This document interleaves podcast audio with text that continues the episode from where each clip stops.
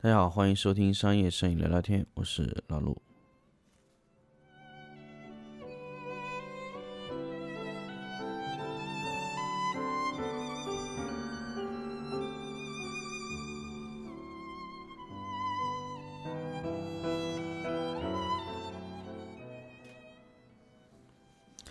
大家好，欢迎收听新的一期商业摄影聊聊天的节目。那么这一期呢，就是做一个给大家做一个关于男鞋拍摄的这么一个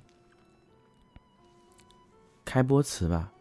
那么其实很久没有做付费的节目了，其实大家也知道，很长一段时间没有做付费吧。那么为什么付费会暂时停止呢？可能。考虑到还是没有特别多的适合关于做付费的一些精品的内容。那么这次呢，其实包括今年有很多的一些影棚啊，它都在做一些扩张的时候，我觉得是出现了一些小问题，所以它明显就是在今年需要扩展一些比较小的品类。大家知道，其实很多认识我的朋友，大部分都是家具类型的。那么所以在今年呢，希望也拓展一些新的拍摄类目给大家去分享一下。那么这一次呢，就是关于男鞋类的。那么男鞋其实很多很多年没有去聊这个话题，其实我在电台中也很少聊到男鞋拍摄，所以希望通过这一整套的付费节目，给大家去了解男鞋拍摄的一些小诀窍、小澳门。啊，小诀窍、小窍门，一些奥秘的去解决，所以希望通过四期节目，给大家来聊一下关于鞋的事情。那么开播词呢，其实也就是想通过一些呃比较有意思的话题吧，来跟大家聊一下。那么男鞋拍摄呢，其实我准备。用四期的形式给大家来介绍。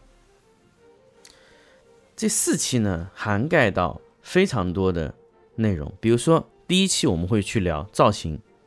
什么是造型呢？就鞋它本身，你在拍摄之前，我们要去给它去做好形状啊、光泽啊各种类型的东西，我需要把造型做完。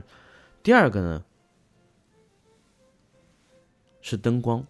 那么鞋拍的好不好？光线很重要。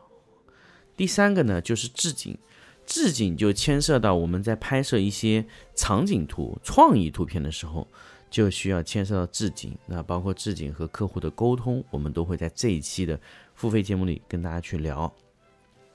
最后一期呢，就是想跟大家说标准化的事情，就是男鞋拍摄完全已经可以用标准化的操作流程去做了，所以我们希望。呃，通过这个标准化的方式，把男鞋带回到，我觉得是带回到一个非常准确的地方。好，开播词呢就聊到这里。那么，其实还想跟大家分享最多的还是关于，就是咱们在呃真的要去拍这种。小件产品的时候，它的难点和大件有什么区别呢？其实我觉得，如果你可以拍大件，其实小件对你来说难度不是特别大。那么对你来说最大的问题，可能并不在于拍摄这个东西本身，而在于你要换一种思维去考虑。这个是可能，呃，我们在很多时候去考虑去拍摄小型的时候，就需要的一些方式，比如小型的东西拍摄起来。单价往往不高，那么我们需要在有限的单价中去，嗯，拍摄更多、更快的一些内容。所以这个要我们怎么去平衡？